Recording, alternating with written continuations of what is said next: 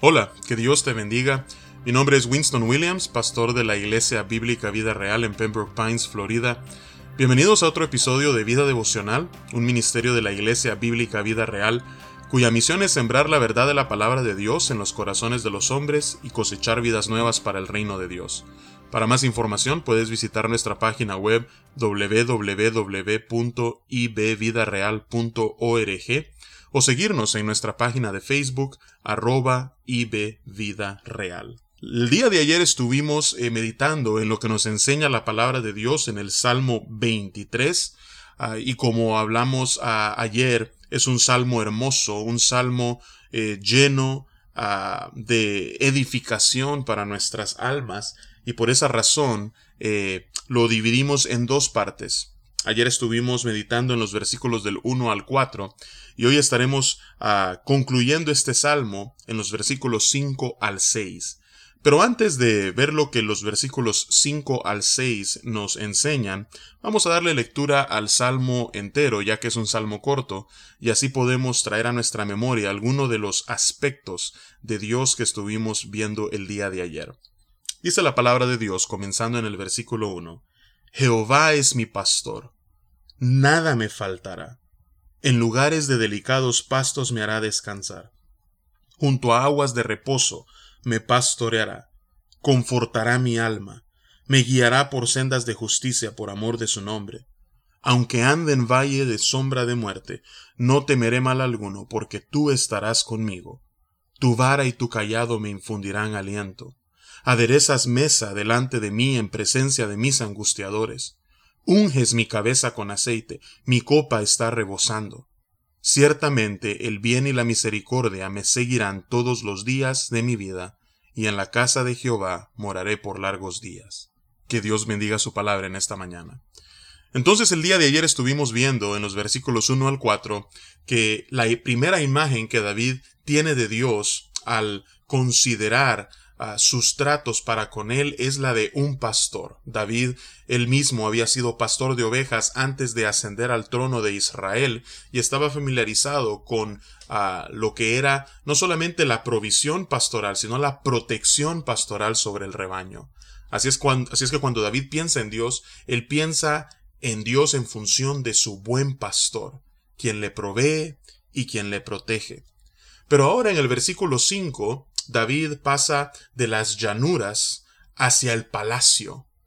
Y vemos que la segunda imagen que David eh, tiene al pensar en Dios es el de un rey, un rey que es hospitalario y un rey que es protector. Porque pasa de nuevamente a las llanuras y de los arroyos hacia un palacio en donde dice el versículo 5, aderezas mesa delante de mí en presencia de mis angustiadores. La imagen es de un banquete que Dios, el Rey, ha preparado para David, donde hay provisión y no solamente eso, sino que además ah, mediación entre él y aquellos que le afligen. Unges mi cabeza con aceite, dice David, mi copa está rebosando. Esta era una práctica común no solamente en los tiempos de David, sino aún hasta en los tiempos del Nuevo Testamento. A los huéspedes se les ungía con aceite. Y cuando vemos nosotros a lo largo de la palabra de Dios ah, lo que la unción representa de parte de Dios para con aquellos que Él ha escogido, la unción es un símbolo de bendición.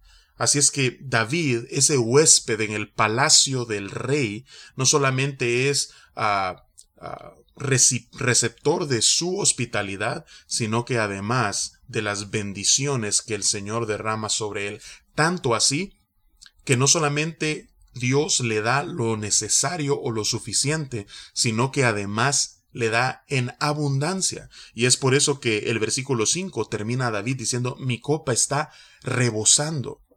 Es decir, Señor, tú me bendices de tal manera que no solamente me das lo suficiente, sino que además me das en sobreabundancia. ¿Cuántos de nosotros podríamos decir amén a lo que David está expresando aquí? Porque Dios nos ha dado mucho más de lo que necesitamos.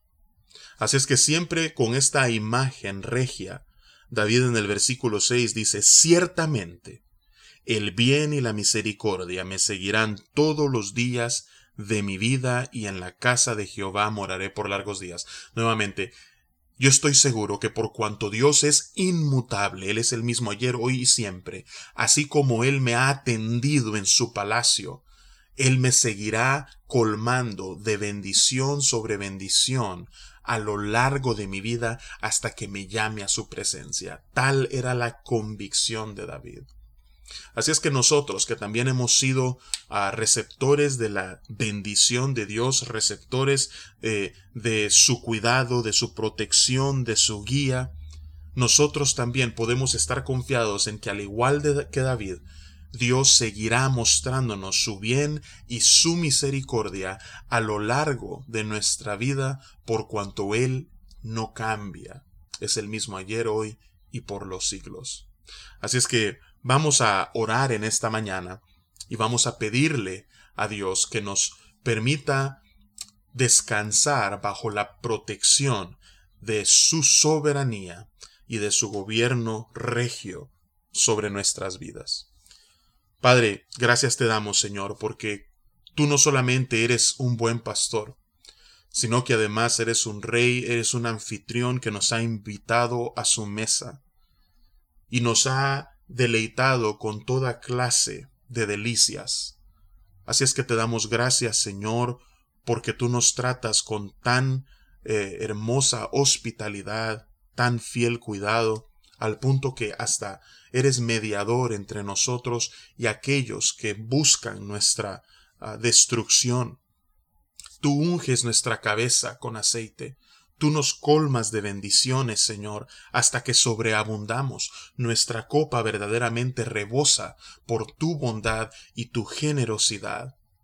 Y Señor, confiados en que tú eres inmutable, confiados en que, como dice la Escritura, tú eres el mismo ayer, hoy y por los siglos, confiados en que tú eres nuestra roca, nosotros podemos ver hacia el futuro con la convicción que el mismo bien y la misma misericordia que nos has mostrado hasta este día continuarán siendo derramadas sobre nosotros hasta que tú nos llames a tu presencia.